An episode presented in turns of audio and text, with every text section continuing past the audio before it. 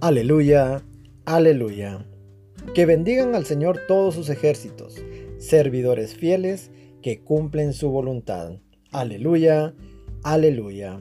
Amado hermano, te pido que me acompañes el día de hoy al Evangelio según San Mateo, en el capítulo 18, versículos del 1 al 5 y el 10. Y la palabra de Dios dice de esta manera. En el nombre del Padre, del Hijo, del Espíritu Santo. Amén. En cierta ocasión, los discípulos se acercaron a Jesús y le preguntaron, ¿quién es más grande en el reino de los cielos?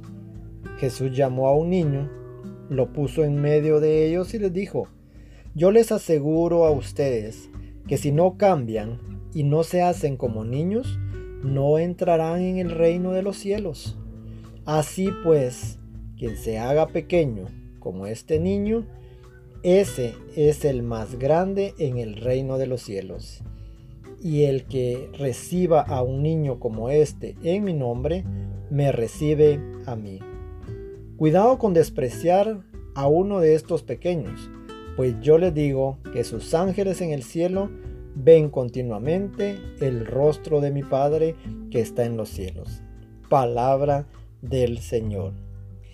Una vez más, el Evangelio nos presenta cómo Jesús pone como ejemplo a estos seres tan débiles, necesitados, de, en, esa, eh, este tiempo, pues de alguna manera de poca importancia, no tan representativos, pero con un gran corazón, la verdad. Si nos ponemos a a reflexionar sobre esta palabra cada vez que habla de los niños, sacaríamos una gran enseñanza de cómo es que nosotros como cristianos tendríamos que, que ver el reino de los cielos y cómo hacernos como un niño para poder entender las maravillas. Jesús nuevamente habla de los niños, de esos pequeños, sin duda sus preferidos.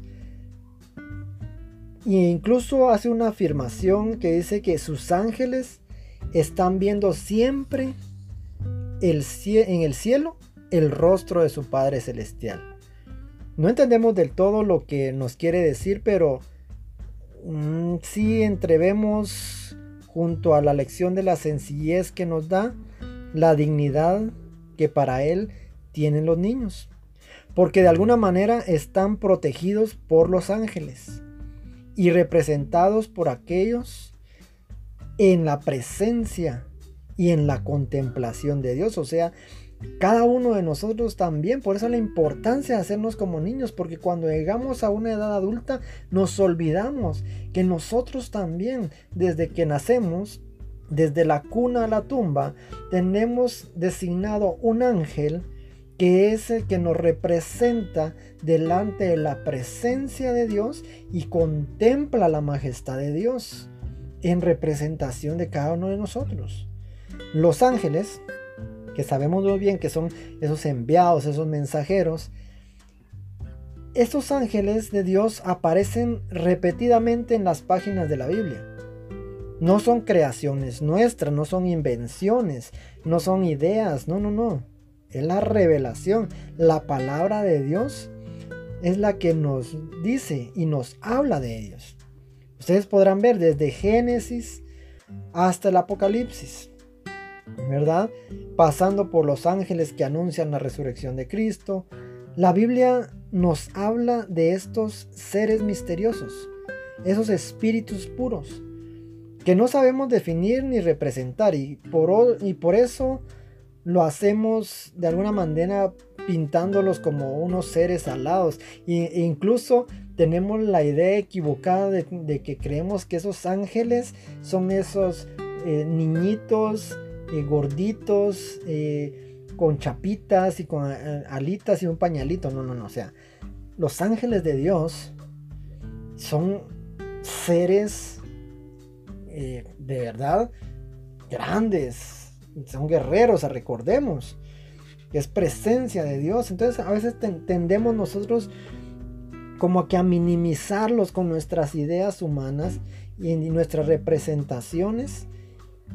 pero no, eso va mucho más allá. O sea, los ángeles es una presencia hermosa para aquellos que hemos tenido la oportunidad de sentir su presencia, su protección en todo momento. Vemos que no son unos niñitos alados como Cupido que andan incluso con una lanza. No, no, esto ya es idea del ser humano. Ellos son los que anuncian a María, a José y a los pastores el nacimiento del Hijo de Dios. Ellos son los que asisten a Jesús en el desierto, ¿se recuerda? O en la agonía del huerto. Los que dan testimonio del sepulcro vacío y orientan a los apóstoles después de la ascensión. ¿Cuántas veces aparecen los ángeles protegiendo a las personas? Al pueblo de Israel durante su peregrinación en el desierto o liberándola, liberando incluso a Pedro de la cárcel. Recordar a los ángeles nos lleva a agradecer a Dios esa cercanía que tiene con nosotros, que se nos muestra sobre todo al enviarnos al ángel por excelencia, a Cristo Jesús, pero también con los ángeles que, cumpliendo su voluntad, nos ayudan en este camino maravilloso del cristianismo, de la misión de iglesia, de pueblo de Dios, de ese peregrinar en esta tierra y que vamos rumbo a esa Pascua maravillosa, a ese Shabbat, a ese descanso, a esa presencia maravillosa con nuestro Dios, a esa eternidad. Y a la vez también nos, nos estimula a imitar las actitudes.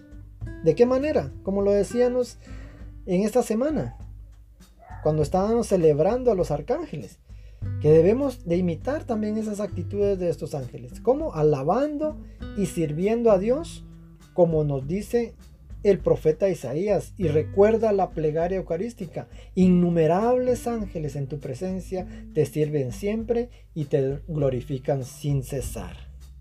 O también como cuando sobre Belén cantaron la gloria de Dios y la paz de los hombres. Ayudando a los demás, siendo ángeles custodios de quienes más lo necesitan. Yo siempre he dicho que muchos de nosotros podemos llegar a ser ángeles enviados del Señor para alguien más. No sé si a ti te ha sucedido. Y te, y te digo, en lo personal me ha sucedido en ambas líneas.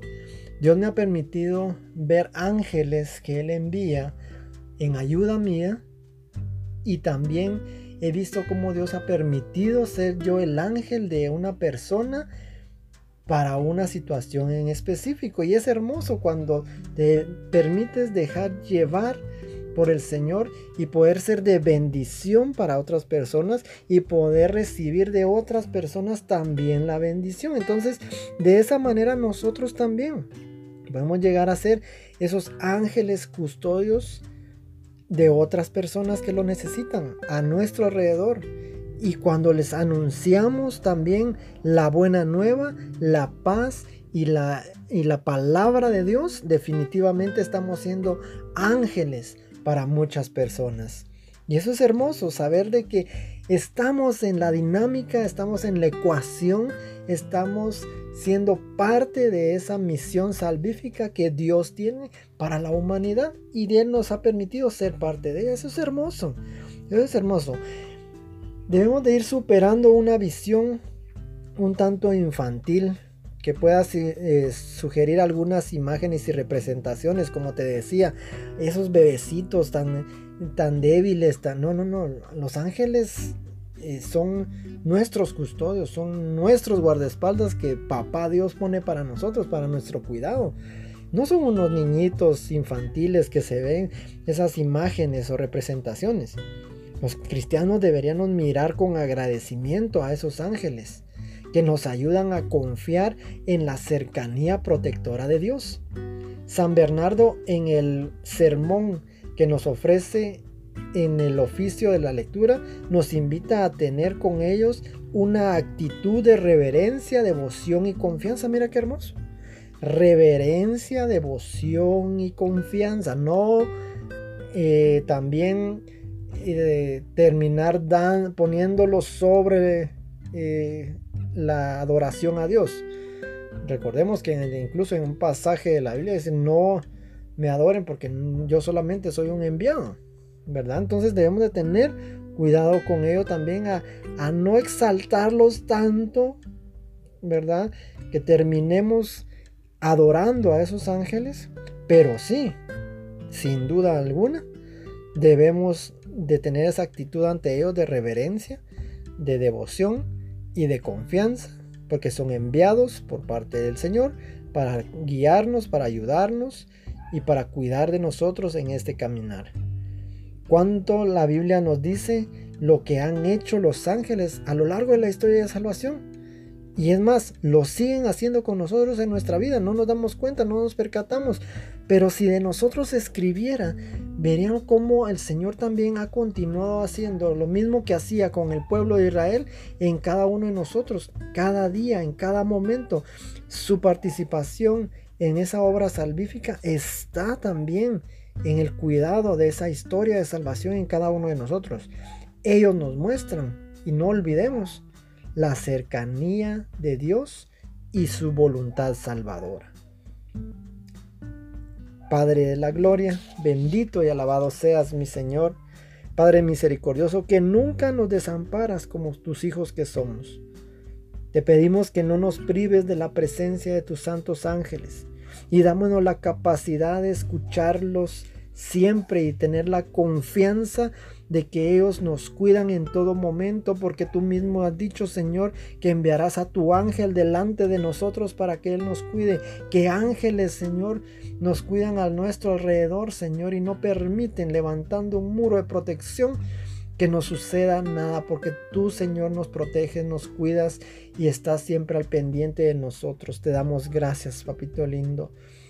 Ángel de Dios, que eres mi custodio, ya que el Señor me ha encomendado a ti, ilumíname, guárdame, rígeme y gobiername. En el nombre poderoso de Jesús. Amén y amén. Muchas bendiciones, mi querido hermano. Un fuerte abrazo. Recuerda siempre que el Señor envía ángeles a tu alrededor. Puedes estar confiado, puedes estar tranquilo, que el Señor cuida de ti. Y no olvides nunca que el Señor es quien guía y cuida tus pasos porque Dios es bueno todo el tiempo y todo el tiempo Dios es bueno. Bendiciones.